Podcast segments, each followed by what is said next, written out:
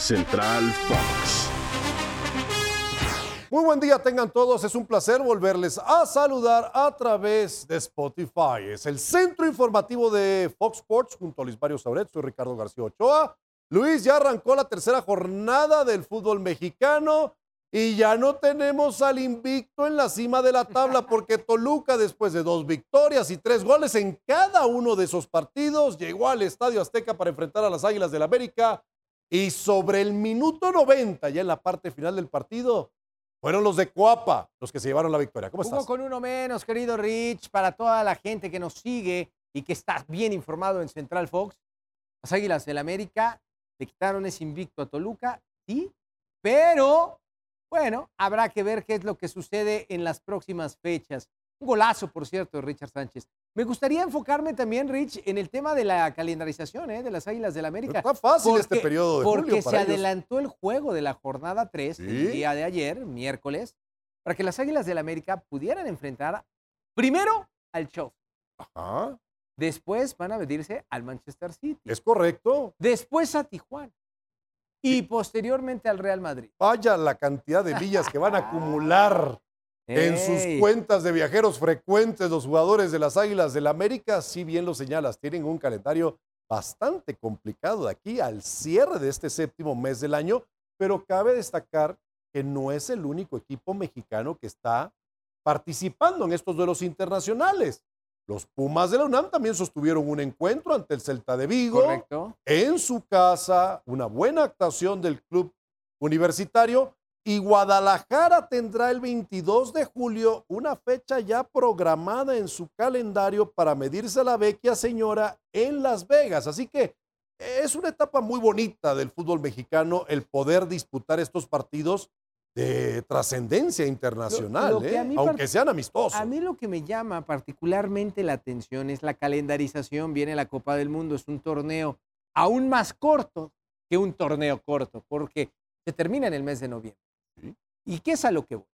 Que, por ejemplo, los Pumas también, después de enfrentar al Celta de Vigo, el 7 de agosto harán lo propio para enfrentar al Fútbol Club Barcelona en Barcelona. Así es. Entonces Así estamos hablando de una carga en el calendario que dicho sea de paso puede afectar a los futbolistas. Tenemos Ah, la caray, Copa. Ya no entiendo. No, ¿por la qué? ¿Qué queja no hacia la? Federación Mexicana de Fútbol por el mal desempeño de las selecciones mexicanas en competencias internacionales, Ah. tanto varonil como femenil, y una de las críticas que se señala es la falta de oportunidades, de roce, No, de juego. no. Bueno, esto es lo que queremos para el fútbol mexicano. Pero no cuando, no cuando ya inició tu torneo, Rich. Si Ah, son caray. partidos amistosos, hazlos en el Entonces, ¿qué vas a hacer?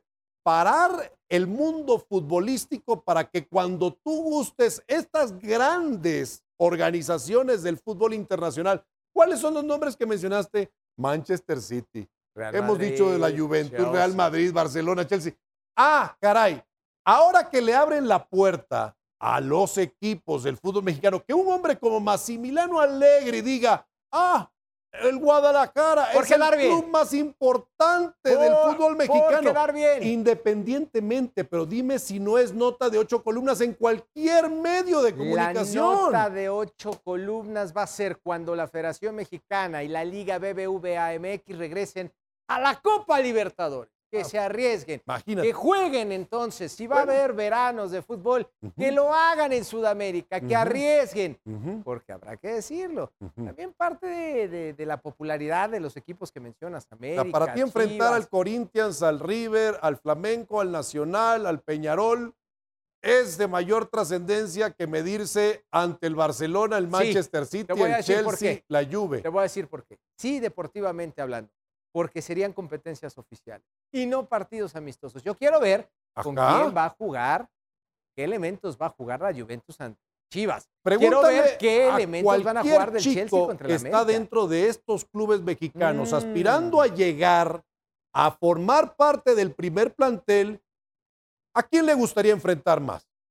Pregúntale, no me preguntes a mí, pregúntale a ellos. Dime te- si no es un mejor elemento de motivación Por supuesto. el jugar estos El partidos, tema es, aunque sean amistosos yo- en el terreno que yo quieras. soy ¿eh? futbolista del Club América y voy a enfrentar al Manchester City. Quiero ver a Erling Haaland. Bueno, No voy a jugar contra Erling Haaland. Y si juego serán 10, 15 minutos. Pero te aseguro que el tercero que está detrás de Erling Haaland es mejor que el goleador que tenga el Nacional No lo o el sé, Peñarol o la. Liga Deportiva Es de Quito. competencia Eso te, lo, eso te lo garantizo desde ahora. Es competencia Ahora bien, internacional y dime qué le dejó al fútbol mexicano, aparte de los bolsillos llenos de dinero, a algunos el haber participado todos esos años en la Copa Libertadores, porque ahora mismo el fútbol mexicano a nivel internacional, sus selecciones han caído en un enorme bache y si esto no se cura, la duración de este trágico periodo va a ser más larga Te del que tú quieres. Que vi cuando jugaban en la Copa Libertadores.